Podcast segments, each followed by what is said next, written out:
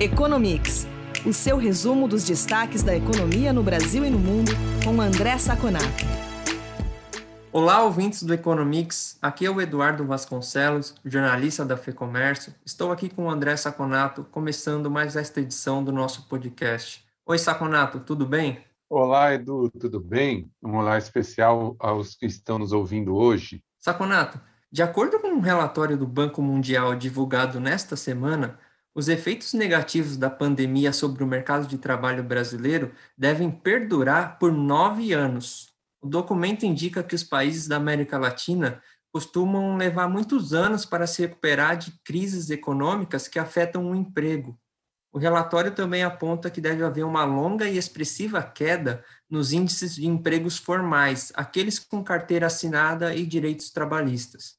Além disso, os principais prejudicados pelas sequelas da pandemia serão os trabalhadores menos qualificados. Vale lembrar que, de acordo com os últimos dados do IBGE, a taxa de desemprego no Brasil é de 14,7%, o índice mais elevado da série histórica. Saconato, como você vê essa análise do Banco Mundial?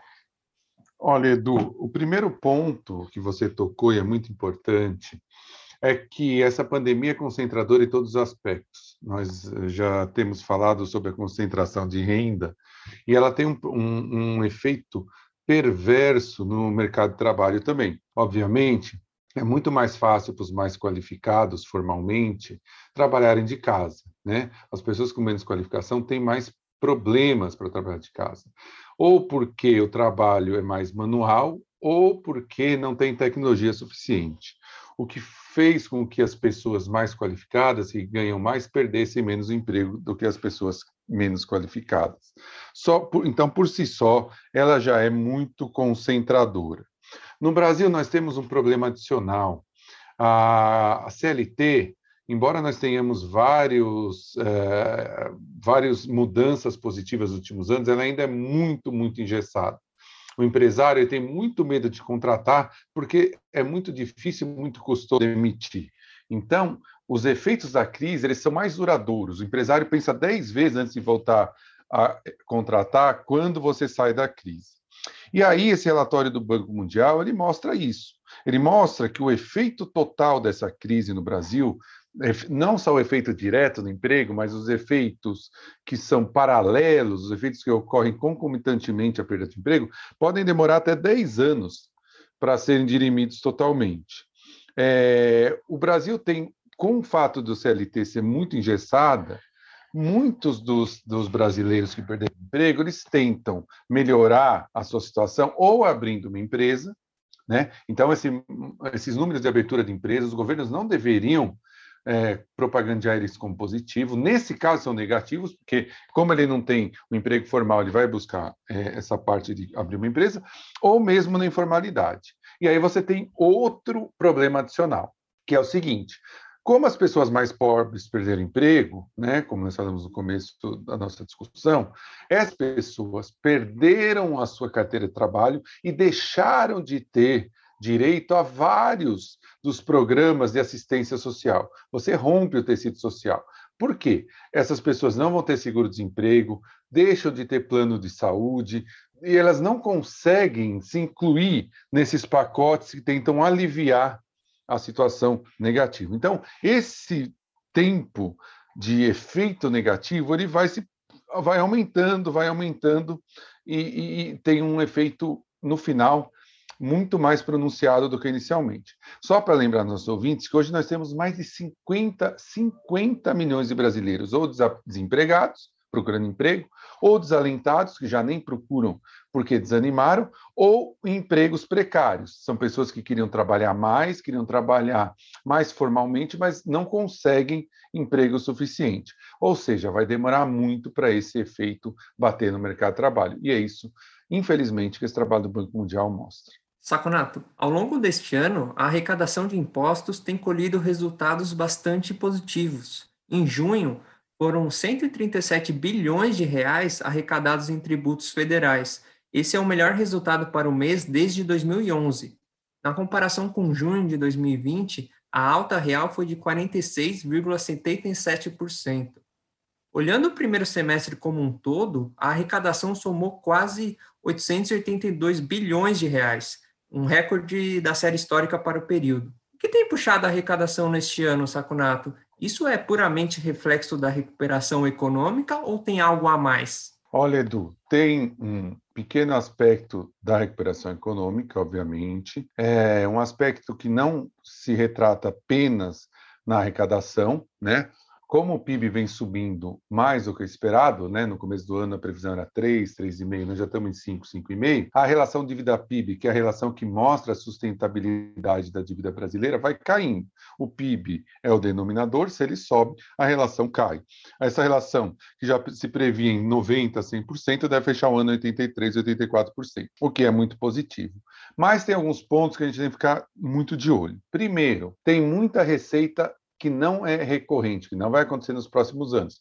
O ano passado, muitos empresários deixaram de pagar imposto por conta da pandemia, com a anuência do governo, e agora estão pagando duas vezes. Né? Então, eh, são números que não vão entrar em 2020. E eu, eu, eu gostaria de citar também, não diretamente relacionado à arrecadação, mas dois pontos de preocupação. O primeiro é que 2022 é um ano eleitoral. E eu não estou falando do governo A, B ou C, todos os governos são assim, eles costumam gastar mais em ano eleitoral né? ser, ser menos, é, digamos, é, fiscalistas no ano eleitoral. É, esse governo já tem uma grande vantagem. Por quê? Porque o teto de gastos fala que o governo pode gastar o que ele gastou no ano corrente, mais o IPCA de, julho do ano anterior até junho do ano corrente. Então, por exemplo, em 2022, o governo vai poder gastar o que gastou em 2021, obviamente tirando o orçamento de guerra, né, no orçamento fechado, mais a inflação de julho de 2021 a desculpa, julho de 2020 a junho de 2021. Essa inflação foi de 8,35%.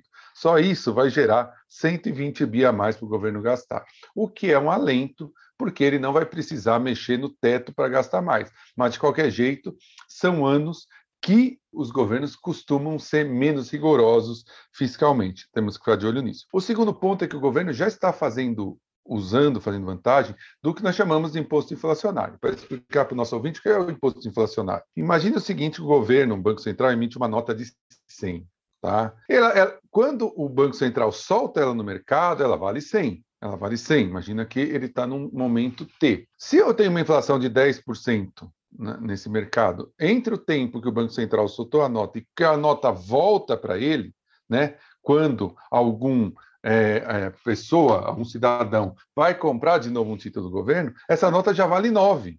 Então, na realidade, o governo ganhou um aí. Ah, desculpa, já vale 90. Na verdade, o governo ganhou 10, que são 100 iniciais, que viraram 90 quando ele vai recomprar essa nota, no tempo que ele ficou no mercado. Quem pagou isso? Quem ficou com a nota. Por isso que é imposto inflacionário. A inflação gera um imposto escondido em quem detém dinheiro. E aí, isso, claro, tem uma vantagem muito grande na arrecadação do governo. Como a inflação já está alta, está chegando a quase 10% no ano, ele já está fazendo uso desse subterfúgio, que é muito perigoso. Na verdade, é uma transferência de renda do cidadão para o governo. Então, acho que uh, os números são bons, refletem, sim, um aumento da arrecadação, mas também reflete alguns pontos que a gente tem que ficar bastante de olho, principalmente para os próximos anos. Saconato, a Evergrande, incorporadora chinesa considerada a mais endividada do mundo, mexeu com os mercados nos últimos dias. Eu gostaria de saber o que está acontecendo por lá. Estaria havendo risco de calote envolvendo essa empresa? E isso poderia afetar eventualmente a economia da China? Olha, Edu, é, a, essa é uma preocupação que nós temos conversado aqui com nossos ouvintes há algum tempo. É, a grande preocupação da China em relação à sustentabilidade das dívidas não é do governo, não é dos bancos, e sim das empresas não financeiras. Nós já demos aqui um dado que as empresas não financeiras somam mais de 100% do PIB de dívidas.